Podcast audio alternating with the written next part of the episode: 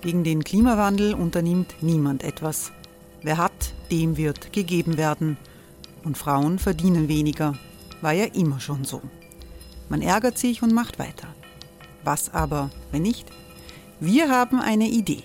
Die Falter Arena macht die Bühne frei für Menschen und Projekte, die das Land verändern. Mein Name ist Eva Konzett. Ich leite das Politikressort im Falter. Und am Sonntag, den 26. Mai, veranstalten wir im Wiener Stadtsaal die nächste Falter Arena. Mit dabei unter anderem der ehemalige Politiker und Neosänger Matthias Strolz, Theresa Imre von Markter, Sonja Jöchtel von Love Politics oder Kari Ochsner von Ochsner Wärmepumpen.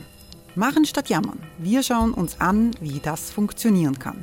Kommen auch Sie vorbei. Alle Informationen und Tickets finden Sie unter falter.at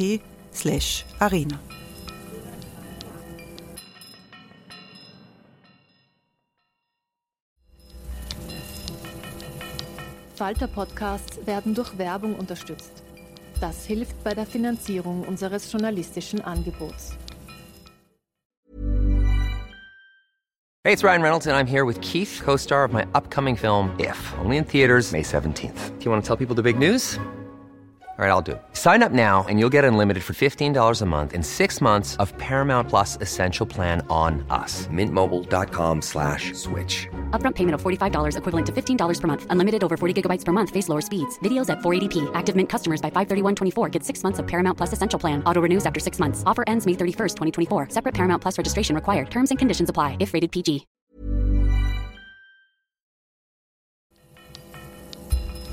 Falter Radio, der Podcast mit Raimund Löw.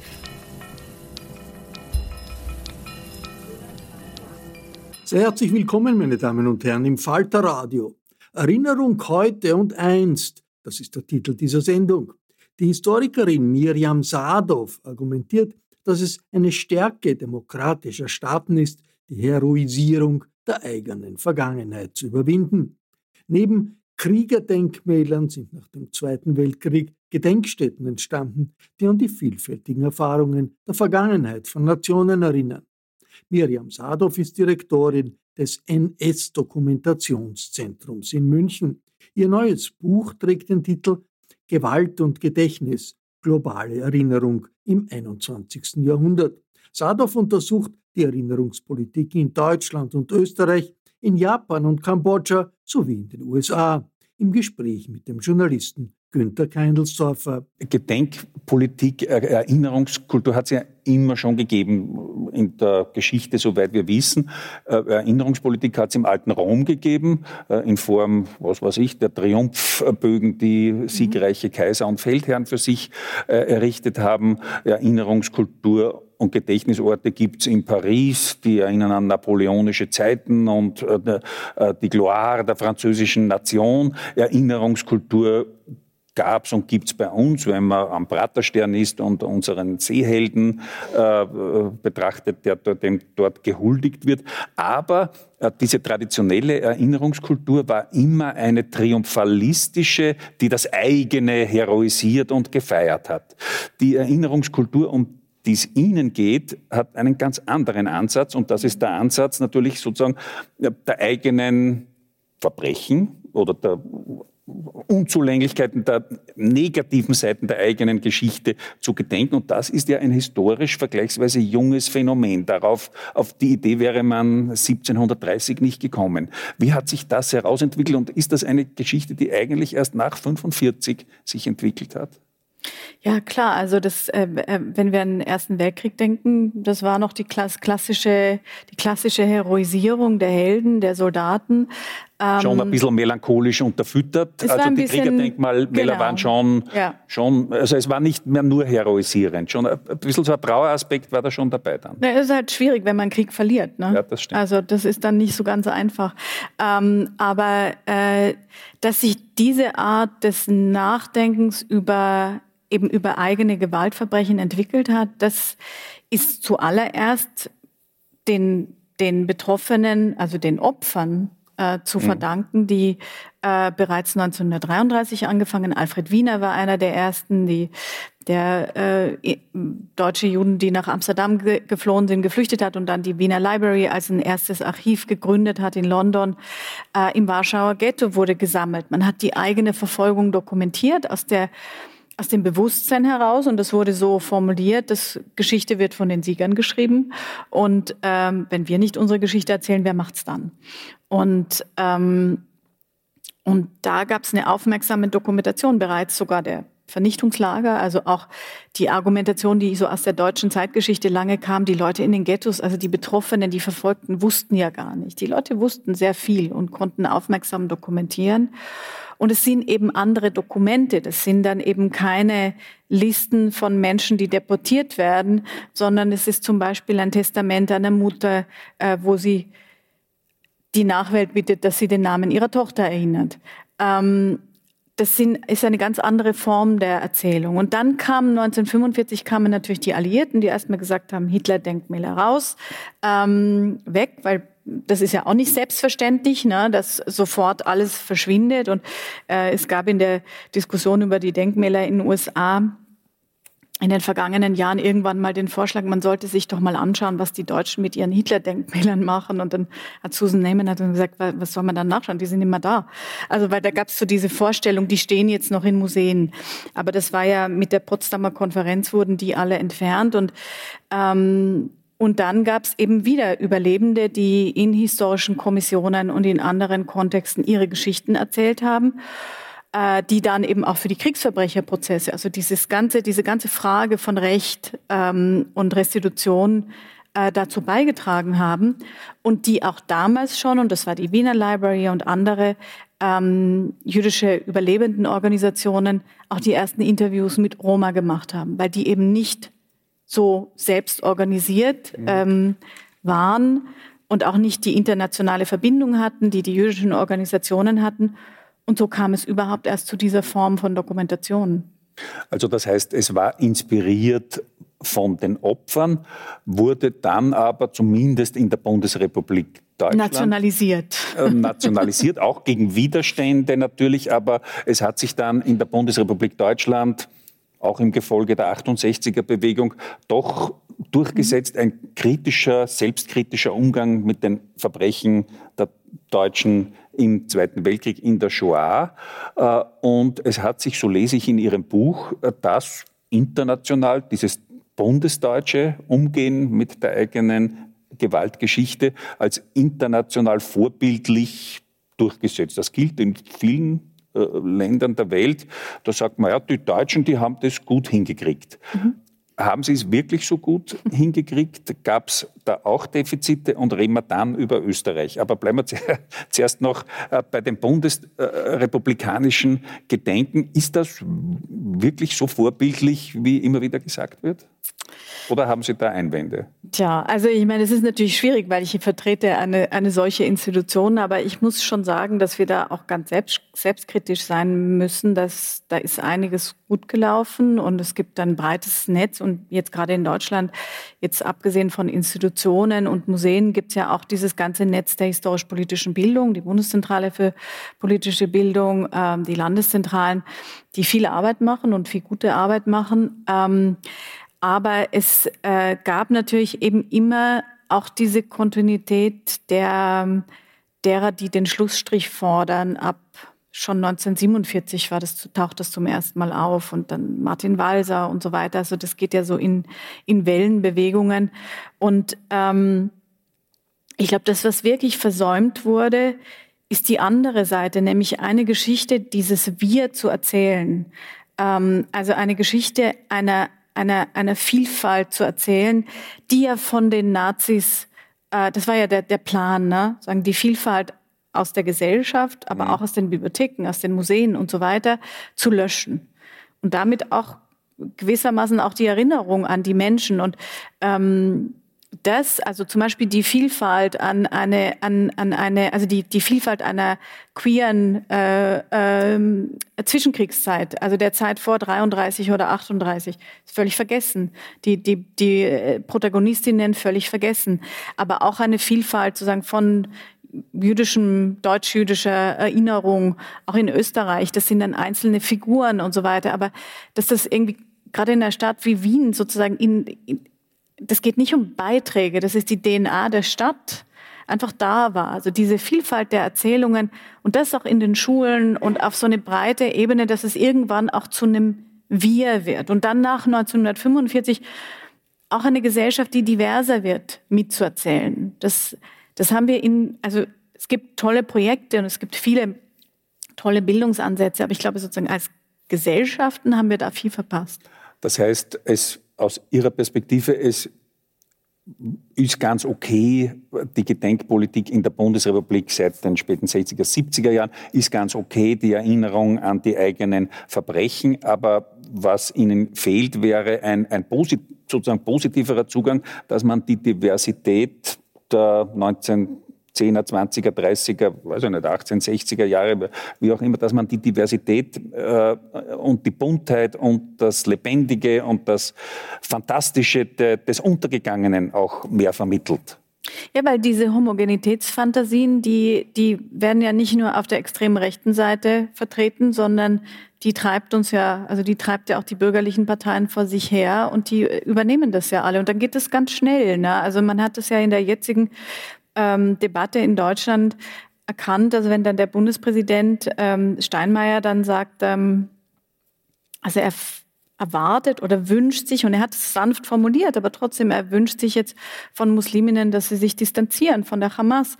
Und wo man sich dann fragt, warum müssen sich sechs Millionen Musliminnen von der Hamas distanzieren, aber nicht die AfD oder nicht die Freien Wähler oder nicht alle? Also was, was, wird da, was wird da insinuiert? Also, dass es da irgendwo Allianzen gibt, von denen wir nicht wissen. Und aus der jüdischen Geschichte kennen wir das ja. Ne? Also, das ist sozusagen dieses, also wo, wo sind die Leute jetzt zugehörig?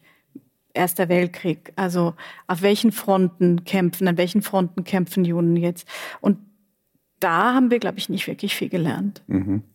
Äh, Sie haben die Geschichte mit den Hitlerbildern und Hitlerbüsten erwähnt, wo man in den USA teilweise offenbar verblüfft war, dass die in Deutschland nicht mal mehr im Museum äh, hängen oder zu betrachten sind. Äh, ein Kapitel Ihres Buchs ist dem mussolinischen Geburtsort äh, in der Emilia Romana, Romagna gewidmet, äh, als abschreckendes Beispiel eines Gedenkortes, wo bedenkenlos äh, im Wortsinne äh, ein Duce-Kult äh, betrieben wird, äh, der bei uns undenkbar wäre. Äh, das Dollfuß-Museum in Niederösterreich muss Gott sei Dank jetzt schließen.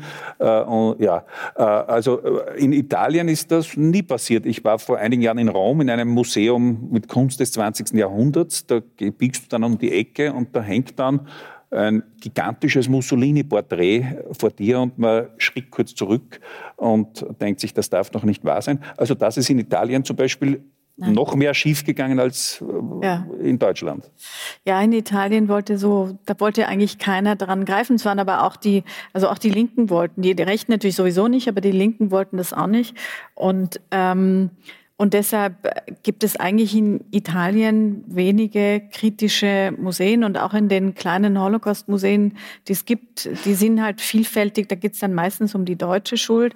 Und die Frage der Kollaboration ist immer so ein heikles Thema. Aber das ist auch in Frankreich so, das ist auch in Polen so, das ist auch in Spanien so. Ähm, und äh, dieses Beispiel mit mit Predapio, mit dem Geburtsort Mussolini, ist ein schönes, weil es da eben einen Bürgermeister gab, der dort eine, ein Museum einrichten wollte. dieses Museum sollte die Geschichte des Faschismus erzählen und kritisch. Ein kritisch, ja, ja. ja, genau. Also er wollte diese, dieses, diesen, diesen Gedenkort, den sich das Regime gebaut hat, umdeuten und und eben einen, also eine Geschichte, die dann in der italienischen Demokratie endet, erzählen. Und äh, er wurde dann abgewählt und inzwischen werden da jetzt Ausstellungen abgehalten für, also da wird dann äh, Rachele Mussolini als die Mutter der Nation beschrieben und dann wird, werden irgendwie in irgendwelchen äh, katholisch-faschistischen Vermischungen und jetzt natürlich mit der aktuellen Regierung, äh, also auch dieser Umbau der, der italienischen Gesellschaft in eine Gesellschaft nach historischem Vorbild, nach historisch-faschistischem Vorbild begleitet, ästhetisch. Und das ist natürlich schon ähm, sehr spannend. Jetzt reden wir ein bisschen über Österreich, würde ich vorschlagen. ähm, dass Österreich sehr, sehr schlampig war im Übernehmen der historischen Verantwortung vieler österreichischer Täter und Täterinnen ist ein Gemeinplatz. Das haben wir auch bei den Wiener Vorlesungen schon dutzende Male äh, diskutiert, äh, dass die Ära Waldheim und diese ganzen Waldheim-Affären äh, eine erste Wende waren, haben wir auch schon diskutiert. Äh, seither ist aber auch schon viel Wasser wieder die Donau hinuntergeflossen. Wie würden Sie denn auch vielleicht mit dem Blick von München aus die Situation in Österreich heute sehen? Wie weit, wie gut aufgestellt sind denn wir Österreicher erinnerungs- und gedenkpolitisch? Ich glaube, dass äh, Österreich in den 90er oder in den, in den 90er Jahren dann wirklich viel und sehr schnell nachgeholt hat. Also das, was zum Beispiel über die Historikerkommission angestoßen mhm. wurde, Österreich ist jetzt ein bisschen kleiner als Deutschland, ähm, da wurde wahnsinnig viel aufgearbeitet. Mhm. Äh, also wo ich jetzt zum Beispiel in Bayern sagen muss, gibt es noch gar nicht. Äh, oder zum Beispiel eine Geschichte, also das, was jetzt auch in der, in, der, in der ganzen Oral History gemacht wurde, diese ganzen Themen wie ähm, äh, die, die sommerfrische Orte, die sich dann in, in so nationalsozialistische äh, Zentren verwandeln und so weiter. Das, also für Oberbayern gibt es da noch ganz wenig. Ähm, da wurde sehr viel gemacht. Ähm, das Haus der Geschichte Österreich wurde dieser lang gehegte Plan wurde umgesetzt. Man könnte sich jetzt wünschen, es wäre vielleicht noch ein bisschen größer und hätte ein eigenes Haus und eine klare Zukunft. Äh, also angeblich da ist schon noch ein bisschen Spielraum. Pläne, angeblich gibt es Pläne, dass im ja, Museumsquartier da jetzt irgendwo mehr Platz sein soll. Genau, also Wir das wäre ja schön. kritisch beobachten. Das wäre ja. schön, wenn das so wäre. Mhm. Und, äh, und es gibt tolle Ausstellungen in vielen Häusern. Da wird, ist, wird sehr viel gemacht. Die Spannung, die sie in Österreich eben sagen, parallel mit dieser Aufarbeitung ist eben auch diese, diese sozusagen alten-neue Hinwendung äh, politisch passiert. Und äh, das ist die Parallelität. Das ist in Deutschland ein bisschen anders. Hinwendung, in, Hinwendung wozu? Ne, sozusagen zu, zu, zu alten, alten, neuen äh, rechts, rechtsextremen Gedankengut, Ideen, Rechtspopulismus, also diese sehr frühe Umsetzung rechtspopulistischer ähm, äh, Politik in Österreich, die, also das erodiert natürlich das System, das merkt man schon sehr. In Österreich, äh, Deutschland holt jetzt schnell nach, muss man sagen. Also wir sind gut im Aufholen, ähm, aber man merkt, dass sozusagen in Österreich das schon länger andauert, mhm. ähm, weil ja dann immer die die Kunst und die Kultur und die Wissenschaft in einem permanenten ähm, äh, in einer permanenten Reibung mit der Politik sind. Das ist ja schon eine große Herausforderung. Äh, reden wir auch noch einmal ein bisschen über den Lueger. Wird das genügen, das Denkmal um fünf Grad zu kippen? Wofür, dreieinhalb, glaube wofür, ich. Wie viel? Dreieinhalb. Oder dreieinhalb. Also ein bisschen, halt, ein bisschen kippen. Genügt das oder wie würden Sie, wenn Sie, sagen wir, die Wiener Kulturstadträtin würde wieder eine neue Historikerinnenkommission äh, einberufen und die soll Ratschläge geben, wie man mit dem Loiger äh, umgeht am Stubentor. Sie wären Mitglied dieser Kommission. Was wäre Ihre Position?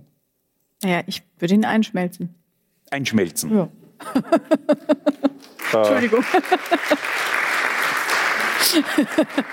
Nicht einmal irgendwo ins Depot stellen, sondern Na, gleich, gleich einschmelzen. die einschmelzen. Einschmelzen. Und Gut, was ganz anderes hinstellen. Bitte? Was ganz anderes hinstellen.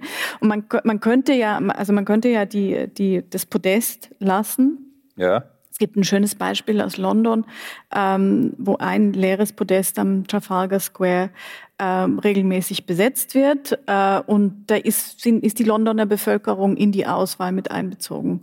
Das könnte man ja auch und für das Wien wechselt, glaube ich, immer das wieder. Wechselt, also das genau. steht ein paar Monate und dann kommt ein, Das steht ein normalerweise Jahr, eineinhalb Jahre oder zwei Jahre und dann kommt, kommt was Neues. Und also jetzt das letzte Projekt war eben von einem äh, Künstler aus Malawi, der eben auch Kolonialgeschichte da verhandelt. Das sind manchmal sind es politische Arbeiten, manchmal sind es gar nicht so politische Arbeiten. Aber das Spannende ist eben, dass die Londoner Bevölkerung mit auswählt. Und dass es im, äh, im Fluss ist. Es das gibt immer Fluss. wieder was zu genau. diskutieren. Es genau. ist eigentlich eine ja. schöne demokratische Gedenkpolitik. Genau, weil die, die, die, die Bevölkerung hat das Gefühl, dass sie einen Anteil an dieser Politik hat. Die wird nicht irgendwo entschieden. Aber was ist, wenn unsere Wienerinnen und Wiener dann irgendeine Hundertwasserskulptur dorthin stellen wollen? Oder irgendeine große Kumpfskulptur. Ich, ich, ich wollte gerade sagen, es könnte noch schlimmer werden. das ja. könnte dann noch schlimmer sein. Naja, das, also ich meine, man kann das ja natürlich ein bisschen steuern, wen ja. man einlädt und wie man das dann macht und so weiter und welche Themen. Und also es wird ja auch sonst viel vorgegeben, aber ich glaube, man könnte schon ein bisschen partizipativer arbeiten. Und also, also ich finde halt ein Denkmal, das so lange umkämpft ist. Ähm, das war ja, also wir waren ja nicht die erste Generation Studierenden, die dagegen demonstriert hat, irgendwie ab 92 oder sowas. Da gab es ja schon wahrscheinlich einige vorher. Ähm, also das dann nur ein bisschen zu kippen, anstatt, ne? So. Naja, gut, ich glaube, die Diskussionen werden, weitergehen. Weil das Problem ist halt, solange jemand auf so einem Sockel sitzt und er steht, bleibt er oder sie in seltenen Fällen geehrt. Er wird, bleibt geehrt. Und das kann man den noch so anschmieren und ansprühen und so weiter. Er steht da in seinem Ganzen. Und er, also der Lueger steht ja auch für eine Politik der 1920er Jahre. Es sollte ja eigentlich ein Lessing-Denkmal dorthin. Es wurde nicht errichtet, sondern eben ein Lueger-Denkmal. Und ähm, also auch in der ganzen Ästhetik. Also es geht ja in der in der, bei dem ganzen Thema Erinnerung, es geht sehr stark auch um, welche Form der Darstellung, welche Ästhetik, welche Materialien, welches Bild eines Menschen wird da vermittelt. Ähm, und da, glaube ich, ist nicht viel zu retten. Hey, it's Ryan Reynolds and I'm here with Keith, co-star of my upcoming film If, only in theaters May 17th. Do you want to tell people the big news? All right, I'll do it. Sign up now and you'll get unlimited for $15 a month in six months of Paramount Plus Essential Plan on us. Mintmobile.com slash switch. Upfront payment of $45 equivalent to $15 per month. Unlimited over 40 gigabytes per month. Face lower speeds. Videos at 480p. Active Mint customers by 531.24 get six months of Paramount Plus Essential Plan. Auto renews after six months. Offer ends May 31st, 2024. Separate Paramount Plus registration required. Terms and conditions apply if rated PG. Gut. Uh Sie haben für Ihr Buch auch, ich habe es gesagt, ist eine Sammlung von 13 Texten, Gedächtnisorte, Erinnerungsorte eigentlich rund um den Globus besucht und äh, schreiben analytisch über diese Orte. Das reicht eben von dem mussolinischen Geburtsort über Phnom Penh, wo es äh, ein Museum gibt für die Opfer der Roten Khmer bis Kapstadt. Sie waren ähm, beim Yasukuni-Schrein in Tokio, diesem umstrittenen Heldenschrein. Äh, Sie waren in Seoul bei einem von den sogenannten Trostfrauen äh, selbst initiierten Museum, das an die furchtbare Geschichte dieser äh, Sklavinnen, sechs Sklavinnen im Zweiten mhm. Weltkrieg äh, erinnert.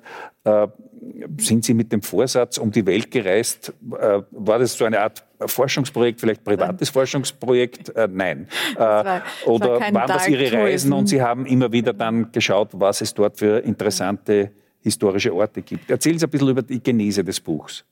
Also es ist einerseits hat sich ergeben, über viele Jahre auch immer wieder Orte zu besuchen, Orte zu sehen. Und natürlich schaut man dann eben mit so einem Tunnelblick auf Orte und schaut sich dann eben diese Orte der Gewalt an, geht in die Museen.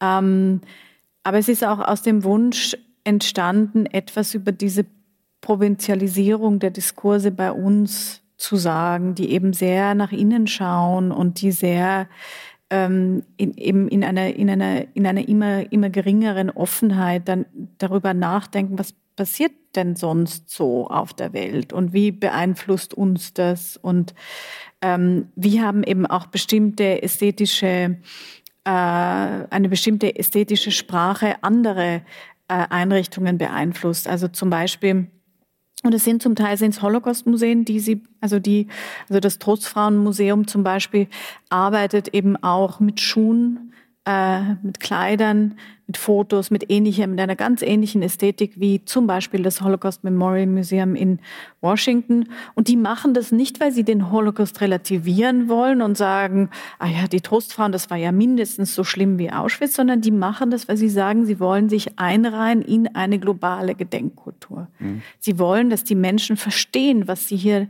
mit sagen wollen. Und sie können das nicht neu erfinden. Ähm, aber das ging eben schon früher los, weil eben diese, diese, diese Form dieses globalisierten Nachdenkens, gerade über Holocaust-Gedenken, das ist so ein Phänomen der 1990er und 2000er Jahre. Ähm, es war zum Beispiel der vietnamesische Kurator, der in Phnom Penh dieses Museum eingerichtet hat, in einem dieser Foltergefängnisse, nämlich aus politischem Kalkül, weil Vietnam eben äh, Kambodscha besetzt hat und man argumentieren wollte, warum, ähm, warum das jetzt so ist. Ja, natürlich, da gab es einen fürchterlichen Autogenozid. Äh, an die zwei Millionen Menschen sind äh, umgekommen. Ähm, das muss dokumentiert werden. Und dieser vietnamesische Kurator fährt nach Buchenwald in die DDR und schaut sich äh, die Gedenkstätte an, kommt dann zurück und realisiert dieses ähm, Museum an einem Ort, der noch, also Wochen vorher, mhm tatsächlich ein Foltergefängnis war. Und, ähm, und dann für das erste Jahr ist es erstmal nur für ausländischen Besuch und Journalisten äh, zugänglich und nicht für die Leute, die trauern. Und in dem Moment, wo das dann geöffnet wird für die Bevölkerung, kommen die Menschen und sie sehen diese Fotos und sie schreiben die Namen ihrer Angehörigen auf die Fotos, weil das ist für sie ein Akt kollektiver Trauer. Und das Museum sagt, na, das geht aber nicht. Ähm, also weil die sich da irgendwie an, an, an etwas orientieren, so macht man das. Also wir wollen jetzt hier keine, äh, keine Form sozusagen des gemein, gemeinsamen Trauers, Trauerns entwickeln. Und der, der im Endeffekt, was dann passiert ist, ist, dass die Bevölkerung in Kambodscha sich wenig identifiziert mit diesen Orten. Das heißt, dieses äh, Museum in Phnom Penh ist eigentlich auch eine Art vietnamesisches Propagandamuseum und weniger ein Ort des trauernden Gedenkens und Reflektierens. Genau, so war das in der ersten Konzeption und es sind auch die meisten Leute, die hinkommen oder viele Leute, die hinkommen, sind äh, internationale mhm. Besucherinnen. Touristinnen. Und äh, dieser Yasukuni-Schrein in Tokio, der es ja auch immer wieder mal bei uns in die Weltnachrichten schafft, wenn wieder mal irgendein japanischer Ministerpräsident dort äh, den Helden die Ehre erweist. Wie hat sich das der westlichen Besucherin dargestellt, dieses Phänomen? Ja, das ist natürlich ein ganz eigenartiger Ort, also weil der Schrein an sich ist jetzt einfach ein Schrein. Das bei, zwischendrin im, so in, im, im Umfeld stehen dann noch ein paar Skulpturen für die gestorbenen ähm, äh, Brieftauben und Pferde und so weiter, so wie das halt dann in solchen Kontexten ist. Und man sieht ja in dem Moment nicht sofort, dass da auch Kriegsverbrecher geehrt werden. Mhm. Es gibt aber eben neben, neben dem Yaskuni-Schrein ein Museum und dieses Museum ist schon sehr interessant, weil das ist ein klassisches Militärmuseum einerseits, andererseits aber auch ein Gedenkort. Und äh, da wird eben verhandelt die Rolle Japans eben nicht sehr kritisch äh, im Pazifischen Krieg oder in diesem eben in diesem imperialen, in diesem äh, Japan hat ja innerhalb kürzester Zeit praktisch ganz Asien besetzt, also bis äh, bis Indien es wird irgendwie so versucht, der, der eigenen Helden zu gedenken, aber auch hier ist es schwierig, weil man hat den Krieg verloren. Und es gibt wenig Kritisches. Also das wird das Nanjing-Massaker, die Trostfrauen, das wird alles nicht erwähnt. Und es gab in Japan ein Museumsprojekt, das 1995 eröffnet werden sollte. Ein Museum, das ausgeht von der Bombardierung Tokios. Im März 1945, also als die Japaner in einer Nacht ein Flächenbombardement über Tokio abgelassen haben, das demzufolge dann 100.000 Menschen gestorben sind und in der Folge noch viel mehr. Ähm, man wollte das aber im Kontext der eigenen Geschichte erzählen, zu sagen, ja, aber das ist passiert, weil Japan diese Verbrechen begangen hat, weil Japan Zwangsarbeiter ausgebeutet hat und so weiter. Und es wurde mit Zeitzeugen gesprochen, das war alles, also das ganze Ausstellungsdrehbuch war fertig. Und dann gab es die politische Entscheidung, das nicht zu machen. Und äh, es wurde dann ein Museum über den, über den Krieg ähm, eröffnet, das man eigentlich sagen, in so einer internationalen Museumslandschaft überhaupt nicht sieht oder kennt. Das Showakan, das vor allem für Schulklassen ist, das völlig unkritisch die, ja, jetzt so, so den Kriegsalltag beschreibt. Äh, es gibt aber in Japan auch diese eben über 60 Friedensmuseen, die mit einer sehr klaren politischen Botschaft arbeiten und die auch sehr kritisch sind. Aber es war auch der japanischen, der japanischen Armee gegenüber. Armee gegenüber, ja. Okay.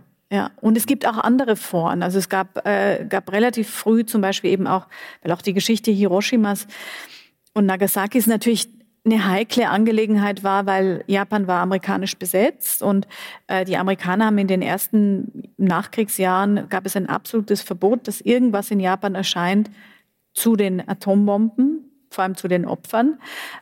Das heißt, eine erste Ausstellung, die dann dort entstanden ist, musste extrem politisch vorsichtig sein. Und Japan war ja dann auch unter dem nuklearen Schirm der USA oder ist es bis zu einem gewissen Grad heute noch. Das heißt, eine kritische Evaluation, ob die Atombomben wirklich notwendig waren oder ob man sie jetzt hätte im, im äh, dicht besiedelten Zentrum von Hiroshima abschießen sollen oder vielleicht doch irgendwie weiter drüben, wo die Mitsubishi-Werke waren, mhm. ähm, die war eigentlich nicht möglich. Und das ist dann zum Beispiel eine der ersten, eines der ersten Foren, wo das passiert ist, war in einem Comic. Ähm, wo eben die Geschichte der Überlebenden der Bombe erzählt wurde, die mhm. eigentlich gesellschaftlich sehr isoliert waren. Mhm. Aber wohin auf der Welt man blickt, äh, es scheint eine große Kulturleistung zu sein oder eine große zivilisatorische Leistung zu sein, sich selbstkritisch mit der, selbstkritisch mit der eigenen Geschichte zu beschäftigen. Das gelingt eigentlich nur relativ wenigen Nationen. Also man könnte die Bundesrepublik Deutschland nennen, in der DDR hat schon anders ausgeschaut, in Österreich wollen wir über die DDR auch noch kurz reden? Der äh, DDR ist es zum, also zum Teil, natürlich, die DDR ist eine eigene Geschichte, weil, ja. weil man sich als Nachfolgestaat des, der Antifasch ja, ja. aller Antifaschisten gesehen hat. Aber die DDR war eigentlich das, das erste Land, ne, das mit Buchenwald eine erste Gedenkstätte hatte. Also es gab schon auch, aber ja, kann drüber reden. Aber im Großen und Ganzen, das ist das Bild, das ich habe, hat man es eher schon unter den Teppich gekehrt und auch geschaut, dass man die Nazis recht schnell auch in der DDR wieder integriert, damit Ruhe im Karton ist. Also, aber es scheint eine, eine schwierige Übung zu sein, selbstkritisch äh, mit seiner eigenen Geschichte sich zu beschäftigen.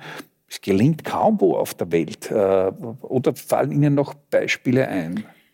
Also es, es gab äh, punktuell. Es gab zum Beispiel in Südafrika die Wahrheitskommissionen. Die Wahrheitskommissionen hatten viel Einfluss auch interessanterweise auf die Holocaust-Forschung hier. Da hat man sich viel auch orientiert, viel darüber gelesen. Also es gab immer wieder so punktuell Entwicklungen, die eben dann international einander beeinflusst haben. Es gibt zum Beispiel in Chile ein, das habe ich nicht gesehen, aber ähm, mit vielen der Mitarbeiterinnen dort gesprochen, ein sehr großes, sehr beeindruckendes Museum, das sich mit der Diktatur beschäftigt, das eben häufig partizipativ arbeitet, das Leute einlädt, Dinge mitzubringen, präsent zu sein, Dinge zu produzieren, weil eben diese Diktatur noch so frisch, also diese, diese Wunden so frisch sind und so, so offen und äh, das eben so schwierig ist. Und ähm, also es, es sind manchmal so Entwicklungen, die auch Zeit brauchen. In Spanien gab es eben nach dem Tod Francos einen, einen sozusagen gesellschaftlichen Pakt der Heilung, das heißt nicht drüber zu sprechen. Und es ist dann eigentlich über eine große Ausstellung in der Arena Sophia vor einigen Jahren so richtig losgegangen, zu sagen, Moment mal, das geht eigentlich nicht. Und jetzt werden Massengräber geöffnet, jetzt wird darüber gesprochen. Es gab diesen Sommer eine riesige Ausstellung über, über ähm, über spanische Geschichte, die sehr kritisch über die Franco-Zeit, aber auch über den spanischen Kolonialismus, mhm. also wo wir jetzt sagen in Deutschland noch noch nicht an dem Punkt sind, ähm, gesprochen hat. Ne? Also sehr zum, zum, äh, sehr zum Ärger der extremen Rechten. Mhm. Wir haben jetzt uns unterhalten eigentlich ausschließlich, fast ausschließlich über offizielle öffentliche Erinnerungsstätten, aber Erinnerung findet ja natürlich auch nicht organisiert statt. In Liedern, Büchern, Erzählungen, Familiengeschichten, Alltagsmythen, in ganz vielerlei Form wird Erinnerungsarbeit geleistet. Äh, und Bücher, selbstverständlich, sind auch ein wichtiges Feld, äh, auch ein Kapitel, mit dem Sie sich äh, beschäftigen in Ihrem Buch. Und da schreiben Sie über ihre Erfahrungen in den USA an äh, der Universität von Bloomington und dort seit einigen Jahren werden Bibliotheken, öffentliche Bibliotheken immer mehr zum Schauplatz auch, mhm. wie nennen wir es, erinnerungspolitischer Kämpfe. Äh, das klingt relativ beunruhigend, was Sie da beschreiben, mit Bücherei, Säuberungen und so weiter. Können Sie da ein bisschen uns ein Bild geben, wie die Situation im Moment in den USA ist mit den Kulturkämpfen, die da stattfinden? Ja, das ist ein Phänomen, das nicht neu ist. Das gab es in den USA äh, schon, also das ganze 20. Jahrhundert. Das hat gerade in den 20er Jahren haben diese Kämpfe um Bücher meistens den Bereich der Bildung für AfroamerikanerInnen betroffen, wo es immer wieder eben diese Form von Säuberungen oder Bücherverbote gab. Und, Was wurde ähm, da gesäubert? Naja, eben zum Beispiel, es gab einmal ein, also für, für, für Schulen von AfroamerikanerInnen einfach eine andere Geschichte der USA, wo eben ihre Geschichte miterzählt wurde und dieses Buch wurde sofort verboten. Mhm. Deshalb wurde dann in den 20er Jahren ist sozusagen dieser Black History Month, das erst als eine Woche und dann als ein Monat entstanden, als sozusagen ein temporärer Ort der Erinnerung. Und, und dann natürlich in der McCarthy-Zeit haben sich da auch Strukturen ausgebildet, die zum Teil jetzt die heutige Situation äh, wieder äh, beeinflussen. Das sind ähm, Gruppen wie diese Moms for Liberty, die sind, arbeiten bundesweit, ähm, nehmen Einfluss auf Schulbibliotheken, auf, ähm, auf äh, ähm, Gemeindebibliotheken und machen sich stark, dass die ganze queere Literatur entfernt wird, dass alles entfernt wird, was diesem Neutralitätsgebot, das jetzt gerade in den Südstaaten überall umgesetzt wird, nicht entspricht. Also dass man, dass man eben sagen, keine also, dass es keine Gewaltgeschichte gibt, die erzählt wird, die, für die sich irgendjemand schuldig fühlen müsste. Also dieses, dieses sich schuldig fühlen oder Verantwortung fühlen, da werden jetzt auch so, so kleine Comic-Videos produziert, wo dann eben Kinder sich drüber unterhalten mit einem Lehrer, der schwarz ist und äh, der sagt, ja, hm, meine Geschichte, ja, die ist schwierig, hm, aber ihr seid nicht schuld dran. Ihr müsst euch nicht verantwortlich fühlen. Also da ist so eine, so eine eigenartige Befriedung und auch so ein Schönreden auch der Geschichte der Sklaverei.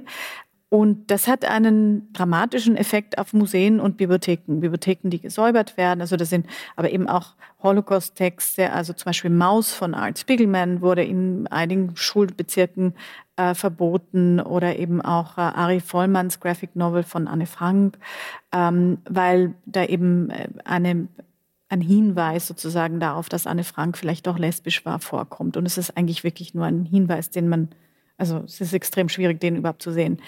Und deshalb wurde es verboten. Es wird alles verboten, was mit Sexualität zu tun hat, äh, mit Queerness zu tun hat. Oder zum Beispiel, es war auch eine Schule, die nach einem befreiten Sklaven benannt ist.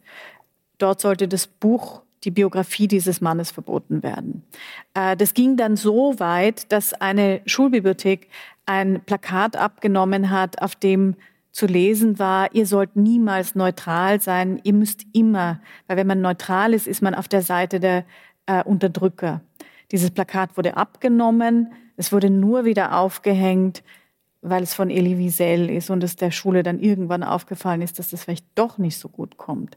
Ähm, also da passiert momentan ein, ein massiver Kulturkampf. Es geht darum, eine homogene, weiße Erzählung der amerikanischen Geschichte äh, zu propagieren und äh, alles, was dem nicht entspricht, wird, wird gesäubert und es wird häufig in diesen Gesprächen über diesen amerikanischen Kulturkampf argumentiert, dass es ja auch sozusagen aus der woken linken Bewegung ähnliche Säuberungen gibt. Das stimmt so nicht. Also wenn man die, die Zahlen anschaut, die der Pen Club veröffentlicht, also letztes Jahr wurden, glaube ich, 1200 Bücher verboten. Ähm, ein ganz kleiner Prozentsatz davon sozusagen kommt von links. Äh, und es ist meistens so, dass einfach angeregt wird, dass man sagt, ja, müssen jetzt in den Schulen jetzt eigentlich immer noch alle To Kill a Mockingbird lesen. Es gibt eigentlich schon was anderes, wenn man jetzt über den Rassismus in den USA sprechen will. Aber es gibt Schulbezirke, in denen wurde die Bibel verboten wegen Sexualität. Äh, wenn diese Moms for Liberty dann irgendwo auftreten, offenbar auch bei Elternversammlungen äh, sich Zutritt verschaffen und äh, dort agitieren, dann könnte man sich ja fragen, für was für eine Liberty treten die überhaupt ein? Naja, ihrer eigenen Gruppe, nämlich der weißen äh, Amerikaner, weiße christliche Amerikaner. Und äh, gibt es auch noch Gruppen, die die Freiheit äh, des Wortes verteidigen in diesen Kulturkämpfen? Ja, natürlich. Die gibt es natürlich auch. Und es gibt eben diese, diese, das ist, aber das ist das Wunderbare in Amerika. Also es gibt zum Beispiel ganz viele Banned Book Weeks. So. Also da werden diese, diese Bücher dann gehighlightet und gelesen und so weiter. Also es gibt diese andere Seite. Es ist einfach nur eine extreme äh, Polarisierung der Gesellschaft. Und viel davon schwappt dann auch zu uns. Und dann hat man dann plötzlich in München einen, einen groß angelegten Protest der AfD gegen eine Drag-Lesung. Ähm, hat sie in äh, Wien auch gegeben? Ja. In Wien auch. Und in München gab es dann auch Wahlplakate, die wirklich aussahen, als wären sie aus dem Stürmer. Die sogenannte illiberale, oder nicht sogenannt, sie ist illiberal, die illiberale Politik, illiberale Strömungen, Bewegungen, die vielerorts auf der Welt im Moment Rückenwind zu haben scheinen. Äh, wie gehen wir denn mit dem um? Äh, dass die Rückenwind haben, ist unbestreitbar. Äh, da muss man nicht nur nach Deutschland blicken, da kann man in viele Länder blicken. Woher kommt das? Und weiß, ich weiß, große Frage, aber woher kommt das und was tun wir? Bisschen Jean Hersch lesen. Ja. Wirklich gegen den Strom schwimmen, so viel es geht. Ähm, ja, ich glaube, also es, es ist auf eine eigenartige Weise irritierend, wie global vernetzt die Rechte ist. Und das geht ja dann eben, also der, der Einfluss des Trumpismus ist enorm, äh, bis hin zur Wortwahl, äh, in, auch in europäischen Kontexten. Und wie schlecht vernetzt alle anderen dann irgendwie immer sind. Und also es ist natürlich, ich meine, das ist so eine, eine der, der, der, der großen Probleme der Demokratie, ist, dass die Demokratie ist auch demokratisch ihren Feinden gegenüber. Und ähm, wenn sie das nicht mehr ist, dann ist sie keine mehr. Ne? Diese Erkenntnis verdanke ich Michael Mittauer. Bei dem haben Sie uns, auch studiert. Bei dem habe ich studiert, ja. ja. Mhm. Äh, der, der in seiner großartigen Begeisterungsfähigkeit ähm, uns das nahegebracht hat, weil wir dann so als junge Studierende natürlich gesagt haben, natürlich muss man die und die und die verbieten. Und gesagt, na, das geht nicht. Aber das ist eben das Problem. Also die Demokratie schafft sich deshalb eben auch gern mal ab. Ich glaube, dass wir in Österreich und Deutschland wenig Erfahrung mit Widerstand haben. Ist so, ne? Also gab es wenig.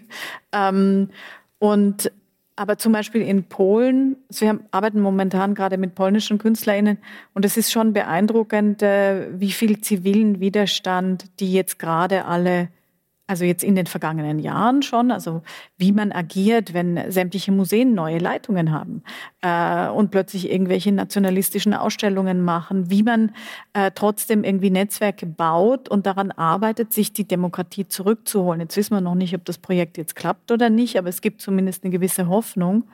Äh, und das merkt man an der polnischen Zivilgesellschaft. Die ist extrem widerständig. Aber das Problem ist natürlich auch dort, dass ähm, also ähnlich wie hier oder auch in Deutschland, dass, dass die Gesellschaft unglaublich polarisiert ist und zerfällt in eine sehr stark katholisch geprägte Provinz und äh, Städte, die eben liberal agieren und man aber dort auch sieht, wenn, also wenn, wenn mal so ein Regime an der Macht ist, dann wird sehr schnell in die Strukturen eingegriffen und diese Strukturen dann zu ändern. Also da darf man nicht naiv sein. Das ist extrem schwierig. Also ich glaube, es gibt, es gibt so ein paar Mittel, die die Demokratie hat, sich zu wehren. Und das eine ähm, ist, dass also Justiz, Polizei sind wichtige Elemente, dass die für eine Demokratie arbeiten. Wenn man sieht, dass die unterwandert werden, dann sollte man schnell nervös werden mhm. und aktiv. Da könnte werden. man noch eingreifen. Da kann man eingreifen. Ja. Natürlich kann man eingreifen. Man kann auch eingreifen, wenn ähm, äh, der Vorsitzende vom Verfassungsschutz sich herausstellt, das ist eigentlich ein Rechtsradikaler. Dann muss man eingreifen. Ist geschehen. Ähm, ist geschehen, aber es ist auch notwendig, das aufzuarbeiten, nochmal ganz anders. Also es gibt erstmal viele rechtliche Mittel, mit denen sich eine Demokratie wehren kann. Und dann ist die andere Sache, und das ist, glaube ich, ein, wirklich ein Hauptpunkt, ist nicht die Themen äh, zu übernehmen und die Argumentation zu übernehmen, die einem die Rechten vorgeben. Das heißt, wenn jetzt zum Beispiel eine absolut inhumane Flucht- und Asylpolitik umgesetzt wird, die sich die Rechten oder Rechtsextremen nicht schöner wünschen könnten, ähm, macht man damit einen Fehler. Also man lässt sich treiben äh, in eine Richtung. Das finde ich extrem bedenklich. Also das, dieser Rechtsruck ist ja nicht nur einer, der jetzt die klar rechtsextremen oder rechtspopulistischen Parteien betrifft. Der Rechtsruck passiert auch in der Mitte. Meine letzte Frage bezieht sich noch einmal auf das Thema Erinnerung und Gedenkkultur. Äh, Sie haben gesagt, äh, es darf nicht darum gehen, beruhigende Narrative zu bieten. Das ist das, was Heimatmuseen gerne bieten. Bei uns ist es am schönsten, die Tracht ist so wunderbar, die Natur ist so schön und unser Brauchtum ist einmalig, äh, vermittelt den Menschen ein gutes Gefühl, ist aber nicht das, was ihnen vorschwebt. Was schwebt ihnen vor? Wie, was kennzeichnet demokratische Erinnerungspolitik? Muss man da immer auch die Diskussion gleich mitdenken zum Beispiel?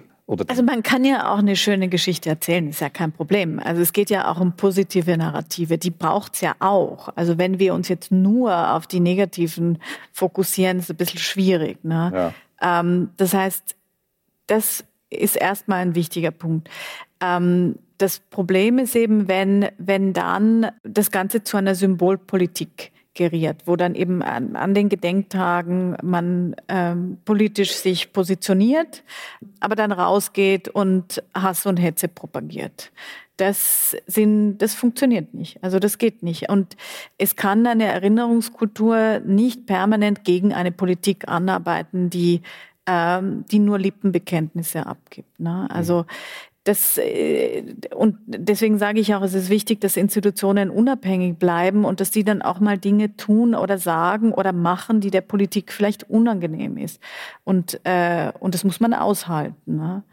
Damit es eine kritische Auseinandersetzung ist. Und dann, glaube ich, ist es wichtig, dass wir Räume schaffen, dass wir Räume schaffen für diese unbequemen Gespräche. Und die scheinen gerade so ein bisschen wegzubrechen, ähm, in vielerlei Hinsicht. Also äh, egal ist, ob es um Klimaschutz geht oder ob es um Fragen von Rassismus, Antisemitismus, von Flucht und so weiter geht, dass gesprochen wird, dass äh, es die Möglichkeit gibt, dass man, dass man Anteil hat an diesen an diesen Diskursen und dass alle Anteil haben. Ne? Dass es nicht so eine komische Unterscheidung gibt, wo man dann sagt, also es gibt jetzt hier eine österreichische Erinnerung oder eine deutsche Erinnerung und die Zuwanderer sollen bitte schön ganz schön äh, das machen, was wir ihnen sagen, sondern ähm, dass wir denen auch mal zuhören, also dass wir unterschiedlichen Gruppen zuhören und diese Vielfalt der, der Perspektiven äh, mitdenken und als, ein, als etwas Positives wahrnehmen äh, und nicht als eine Bedrohung. Das Gespräch von Miriam Sadow mit Günter Keindelsdorfer fand bei einer Wiener Vorlesung am 9.11.2023 statt. Bei den Veranstaltern bedanke ich mich sehr herzlich für die Zusammenarbeit. Ich verabschiede mich von allen, die uns auf UKW folgen, im Freirad Tirol und auf Radio Agora in Kärnten. Sadows Buch Gewalt und Gedächtnis, globale Erinnerung im 21. Jahrhundert können Sie im Falter Buchversand beziehen. Aktuelle Debatten zum Umgang mit der eigenen Vergangenheit finden regelmäßig im Falter statt. Daher empfehle ich ein Abonnement des Falter. Alle Informationen gibt es im Internet unter der Adresse abo.falter.at. Auch Geschenksabos und Testabos sind möglich. Ursula Winterauer hat die Signation gestaltet, Philipp Dietrich betreut, die Audiotechnik im Falter. Ich verabschiede mich bis zur nächsten Sendung.